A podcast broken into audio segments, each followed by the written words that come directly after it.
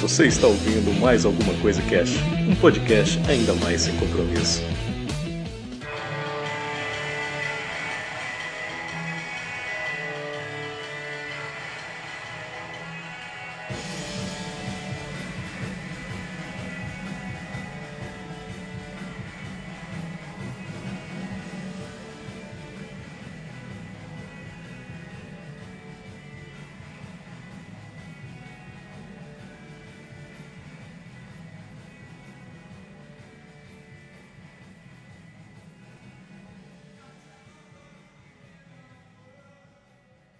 A poeira bailava no ar, como se embalada pela canção que vinha de cima.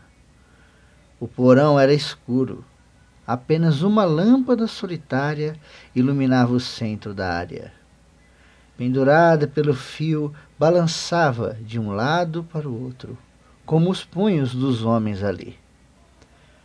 O chão estava repleto de sangue. Algumas poças eram grandes, Outras eram meras lágrimas, nada mais que uma gota. No entanto, essas gotas estavam às milhares pelo solo. As pegadas dos homens ficavam marcadas no chão. Um calçava tênis brancos de corrida, o outro, sapatos sociais amarelos. Não se podia ver onde começavam as paredes e onde elas terminavam. Os homens estavam mergulhados em um universo de escuridão, onde havia apenas uma estrela luminosa no centro, balançando em seu fio. Um bom punhado de sangue havia voado de alguma das luvas e manchado a lâmpada parcialmente. Metade do centro do local agora era esbranquiçada, e a outra metade avermelhada como uma ferida recente. Um dos homens era alto e esguio, como uma espada de esgrima. O outro não era muito mais baixo, mas era mais robusto. Um tinha a pele clara como leite, e o outro tinha cabelos dourados, daquele tipo de ouro barato e desbotado vendido por ciganos. Ambos estavam sem camisa. Ao invés disso, vestiam suor e sangue.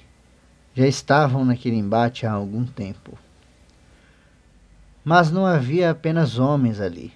Na parte clara do porão, escorada em uma viga de madeira podre, estava aquela a quem eles chamam de Marla Singer.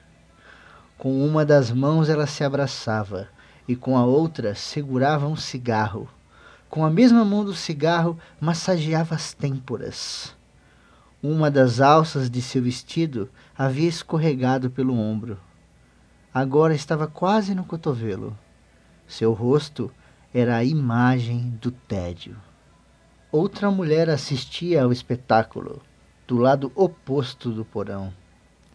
Sua aparência era jovial Estava vestida como um bobo da corte, de face e mãos esbranquiçadas, como uma boneca de porcelana. Ela estava sentada sobre uma marreta de madeira imensa. As pernas balançavam para frente e para trás.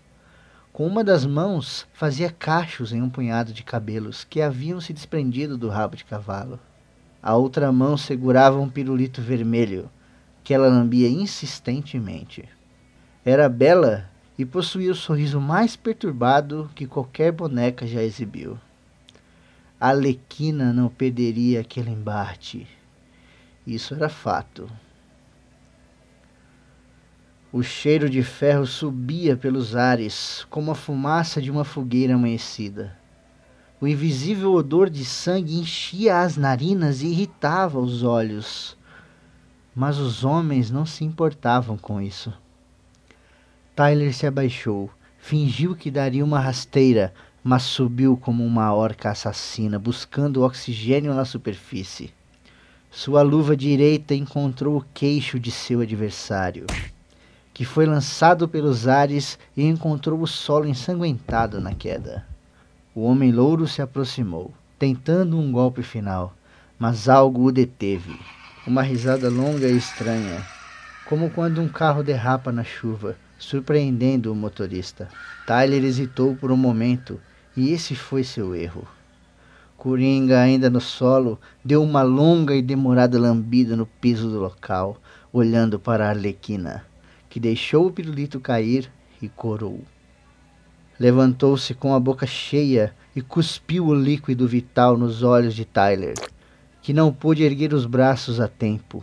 O segundo golpe foi um pisão nos dedos dos pés de Durden, que se abaixou instintivamente e levou uma joelhada no rosto. Sua cabeça foi atirada para trás e ele perdeu o contato com o solo. Enquanto caía para trás, viu claramente a flor de plástico deixando a mão do palhaço do crime.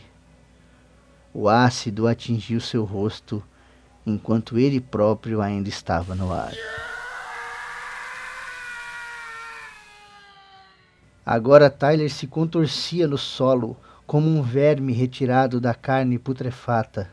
As mãos coçavam os olhos inutilmente. O ácido era rápido. Nesse instante, ele já não tinha mais olhos. A Arlequina batia palmas, como uma criança que espera o achocolatado no sofá. Marla estava boquiaberta, olhava para Tyler em desespero. O cigarro já estava no chão e ela não sabia o que dizer. Coringa acenava e se curvava, reverenciando sua plateia invisível. Mandava beijos e fazia corações com as mãos. Dessa vez não se ouviu uma risada, mas sim um palavrão. Algo envolvendo a mãe de alguém e prostituição. Antes que o palhaço pudesse se dar conta, Tyler estava a centímetros do seu rosto. Havia levantado como um leopardo e, apesar de ter o rosto deformado pelo ácido, não ter mais olhos e começar a perder os lábios, sorria. Ele agarrou as orelhas do Joker e lhe deu uma cabeçada descomunal no meio da cara. O nariz do palhaço foi completamente afundado. Agora era um bolo de carne amassada, algo entre Adapaque e Caveira Vermelha. O fundador do Clube da Luta não vacilou dessa vez. Ainda segurando as orelhas de seu oponente, ele correu para uma das vigas do local, arremessando o homem sem nariz de encontro à madeira apodrecida. Bastou um tranco no momento certo e agora as orelhas do Joker pertenciam a Tyler Durden.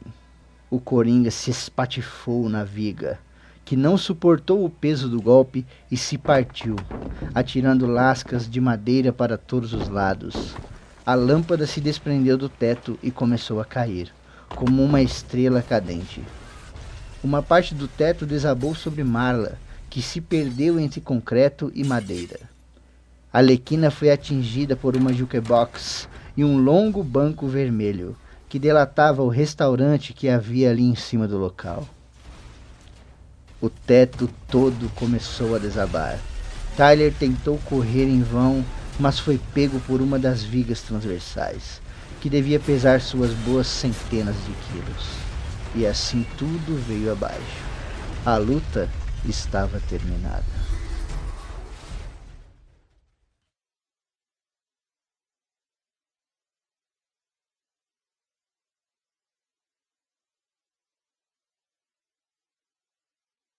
Um morcego repousava preso ao teto do porão, ou àquilo que havia restado dele. Imagine como deve ser ver tudo ao contrário, tudo de cabeça para baixo, longe da segurança do solo, apenas à espreita de uma nova presa. As asas ainda molhadas, devido à chuva que caía lá fora, pesavam demais para que ele pudesse dormir. Uma chacoalhada e estava seco. Sempre invejei essa habilidade dos animais. Uma das gotas desceu calmamente. Dentro dela podia-se ver o morcego se afastando e, cada vez mais, a presença negra daquilo que estava no solo. Três metros, dois metros e se chocou contra a máscara. Ele saiu das sombras. Apenas os olhos eram visíveis. O resto era escuridão, como a sua capa. Batman removeu alguns entulhos e encontrou uma mão, vestindo uma luva esverdeada. Com apenas um braço, ele removeu o coringa dos destroços e o jogou por sobre os ombros. Virou-se para ir embora e se deparou com um homem, de estatura média, usando camisa social branca suja e encardida. Segurava uma pasta em uma das mãos, com alguns papéis quase saindo pelas laterais. O homem estendeu a mão, almejando um cumprimento. Olá, então você é o grande Batman. Batman aguardou alguns segundos e então apertou a mão educada do homem. E você é?